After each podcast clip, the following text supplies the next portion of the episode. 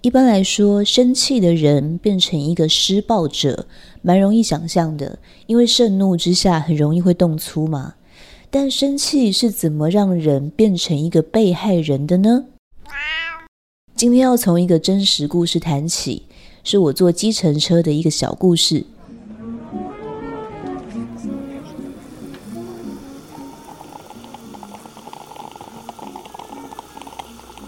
啊，你来啦！先找个舒服的位子坐吧，等下就去跟你好好聊一聊。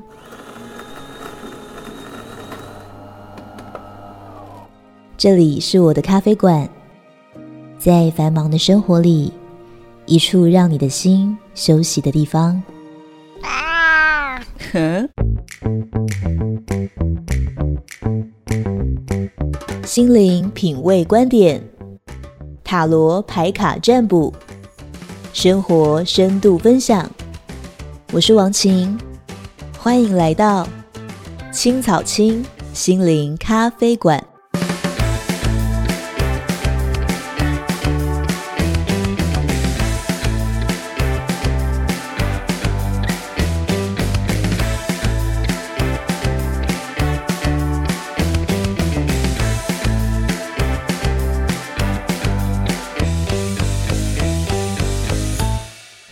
欢迎来到青草青心灵咖啡馆，我是王晴。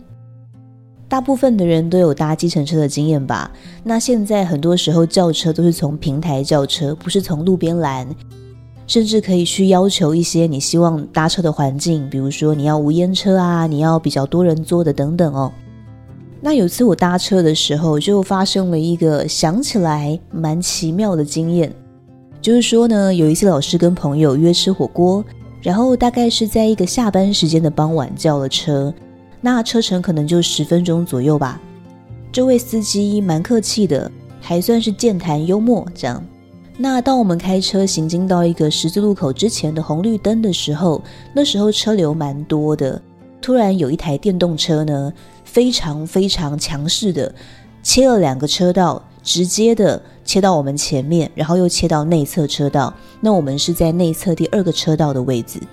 总之呢，因为它太突然这样切哦，就导致我们的车差一点就要撞上了对方的车屁股，那就会有一个急刹嘛。那个当下，因为我就往前倾，所以也就啊了一声这样。那这个司机呢，显然哦，对于这件事非常的不高兴。虽然他嘴里没说什么，没有口出恶言什么的哦，但是他非常快的就开始切车道，绕过前面的几辆车子，去停在那辆电动车旁边，因为是红灯嘛，所以我们的车就这样追了上去，然后停在他的旁边。那我这位司机呢，就非常快的把车停到他旁边之后，就摇下车窗。我当下意识到他的怒气，我就轻轻的说：“啊，没有关系啦，这样子。”就是用一种带着笑意、比较温和的口吻说，然后他一边摇下车窗，一边跟我说：“没有，我没有要怎样。”但是他把车窗摇下来之后呢，手就搭在窗边，然后转头往左看，看着我们旁边并排的这台电动车，就是刚刚超车这台车。这台车呢，他也把车窗摇了下来。从我的座位看出去啊，他的副驾驶座坐了一个小孩子。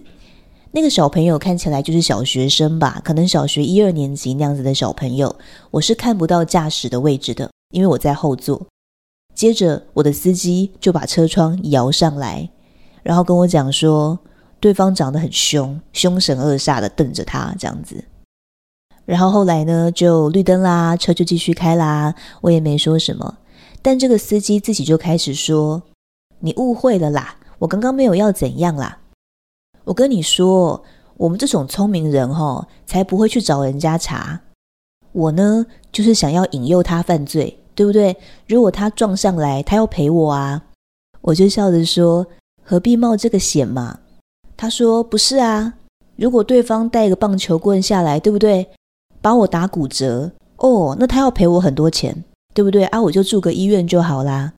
然后我就笑着说，受伤哪有比较划算？司机就说：“有啊，我们很聪明，好不好？就是引诱他赔我钱呐。”他就这样说。那老师就说：“刚看到他那个小朋友在那里啊，说不定他是赶着要送小朋友补习吧？然后司机就说：“也许吧。”我说：“也有可能小孩在场，爸爸要面子啊，所以故意瞪你之类的。在小孩面前，爸爸总是要有面子嘛，对不对？”然后司机就说：“小孩我也有啊，不过大了就是了。”哦，我就开始跟他聊说：“真的啊？那你的小朋友现在多大了？”他说都已经上大学了，是女生这样子。我说哇，女儿大学啊，读什么系？我们就聊起来了。他就说啊，他还是比较想要小孩念财经啦，但是他现在去念哲学等等的。我就在跟他聊说，大学的出路很难说啊，未来的机运很难说啊之类的。接着我就笑着说，所以呀，你有一个宝贝女儿，你还是不要骨折比较好啦。这个司机状态就比较放松，然后笑一笑。然后我们就继续啊，在聊说他的小孩等等的事情，那气氛就很温馨嘛。讲到自己的家人啊，讲到宝贝女儿等等的啊。然后在言谈之间，我还是开了玩笑讲了几次说，说对嘛，所以不要骨折比较好吧。所以怎么能骨折呢？不久之后，目的地就到了，我就要下车了嘛。那下车前，我就跟他说谢谢。结果他郑重的转过头来，直视着我说：“谢谢你。”诶。那我就有一点愣住啊，想说啊，谢什么呢？我说我才谢谢你嘞，谢谢你载我来。这个司机摇摇头跟我说，不，真的很谢谢你，你真的很有智慧。那我当然就笑笑跟他说哪里哪里这样子哦，然后就离开了。但是这件事情回想起来，其实让我蛮感动的，因为在那一刻，其实司机心里面是明白。刚刚他的那个情绪是真的有可能让他发生危险的。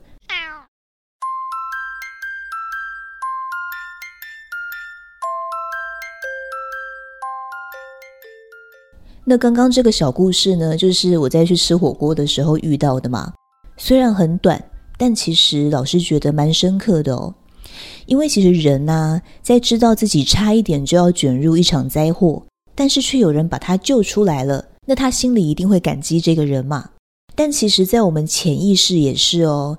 就是假设今天同样的一个状况，它的版本不是说卷入一场灾祸是明确的，是在潜意识里面的灾祸。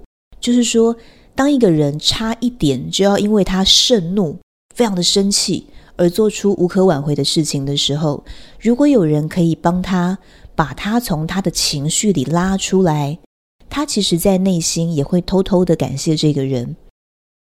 那刚刚这个故事让老师非常惊讶的是，他说出来了，他其实可以在心里面不着痕迹的有这样的感觉，但是他回馈出来了，让我也觉得非常的温暖。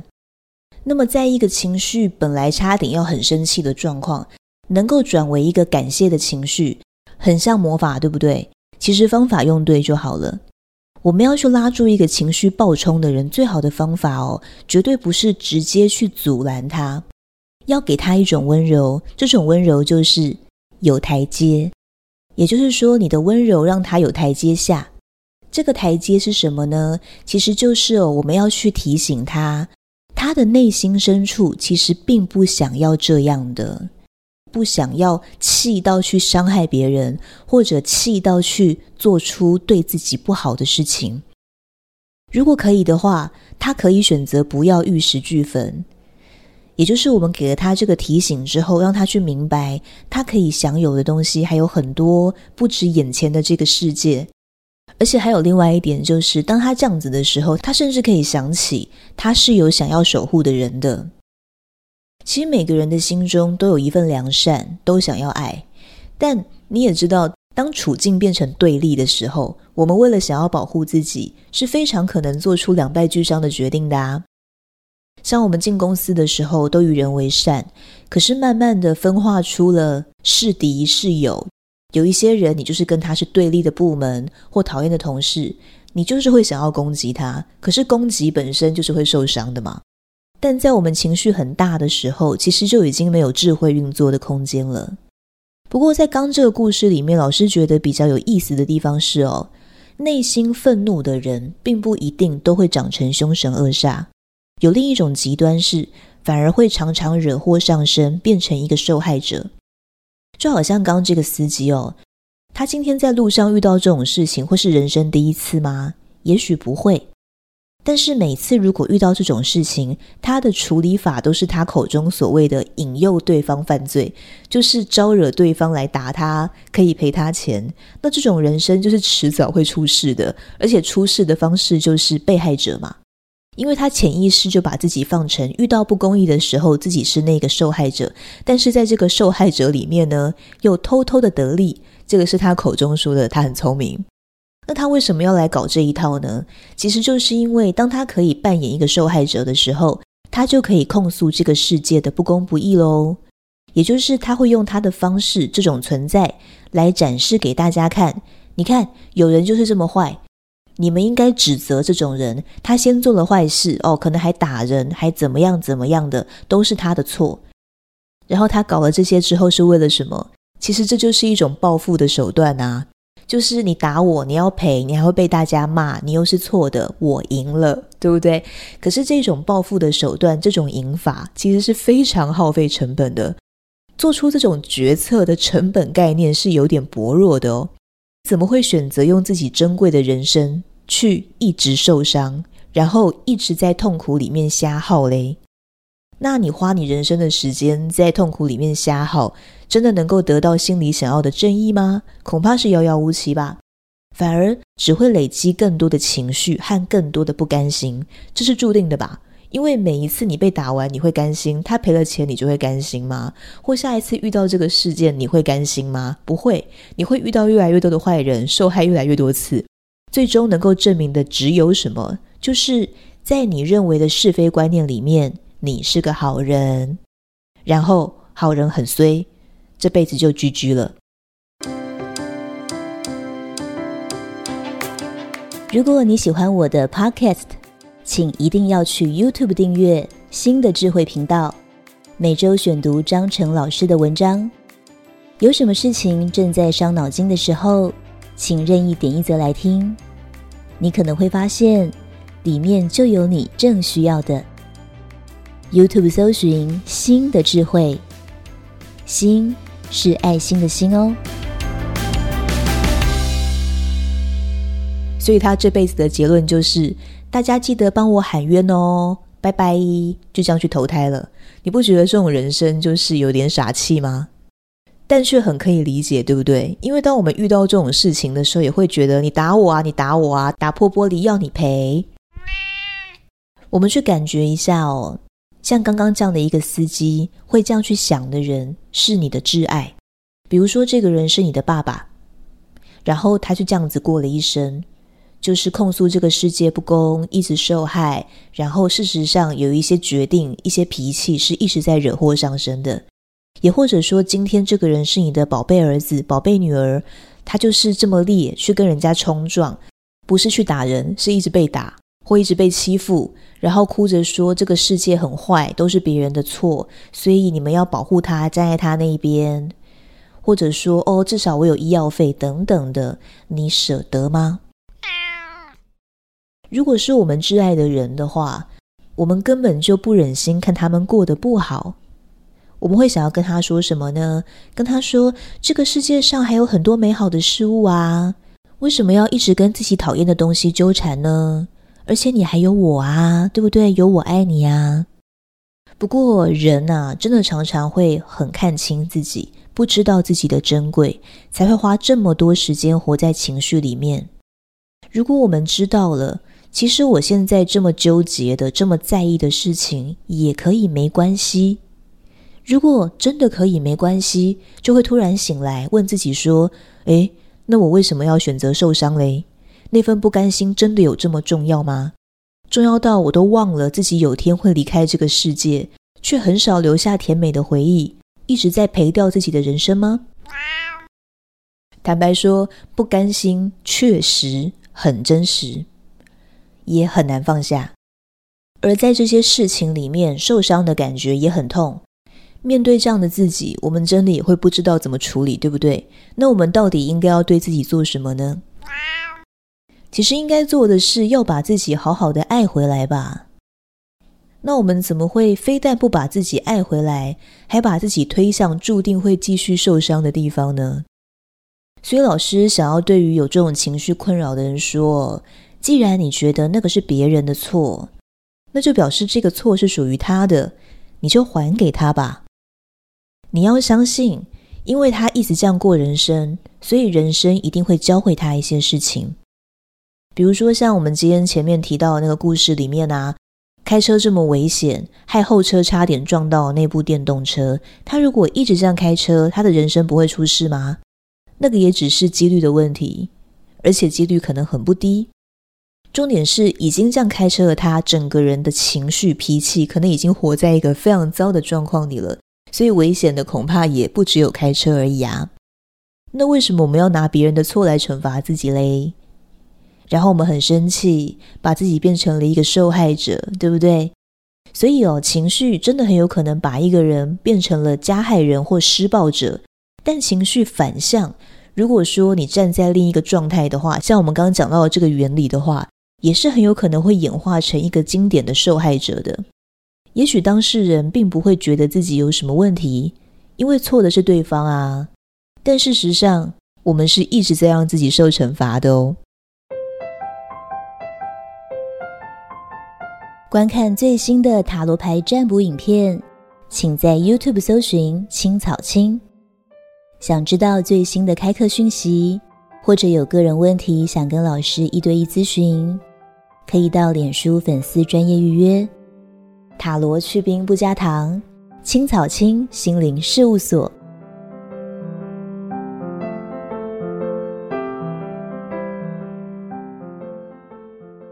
老师一直都觉得哦，回头是人生中很可贵的一件事情。什么是回头呢？就是由衷的生出了一份反省的力量。我们通常不太会去叫别人反省，也不太喜欢听到“反省”这个词，因为我们这样讲，就好像别人就是错的，才需要反省嘛。但其实真相是我们真的常常搞错事情啊。所以，我们内在对自己诚实，它本身就一定是带着反省的。那这样才能回头。比如说，我真的很佩服当时载我去火锅店那个司机，在我下车的时候跟我说谢谢，他那个眼神真的很难忘。就是他看着你说：“真的谢谢你，耶，你很有智慧。”那个的意思是很深刻的，就是说他感觉到有人默默的希望他好。在那个同时，有一个很大的理解哦，因为他能够看到原本的他可能发生什么事情，会造成什么样的效应，会造成什么样的未来，也同时发现，如果脱离这个情绪的话，他可以开开心心的跟他爱的人团聚，他的老婆跟女儿还在家里等他。这位司机的心一定是很暖的，所以他是能够细致的理解到，在我们的对话里面。虽然这个乘客没有明的跟他说“你这样做不好，很危险”那样的说教，但反而可以让他回到心，有空间的去感谢他现在所拥有的一切。他可以这样开着车工作，然后有一个家庭，等等等等的，这是多么美好的一件事情啊！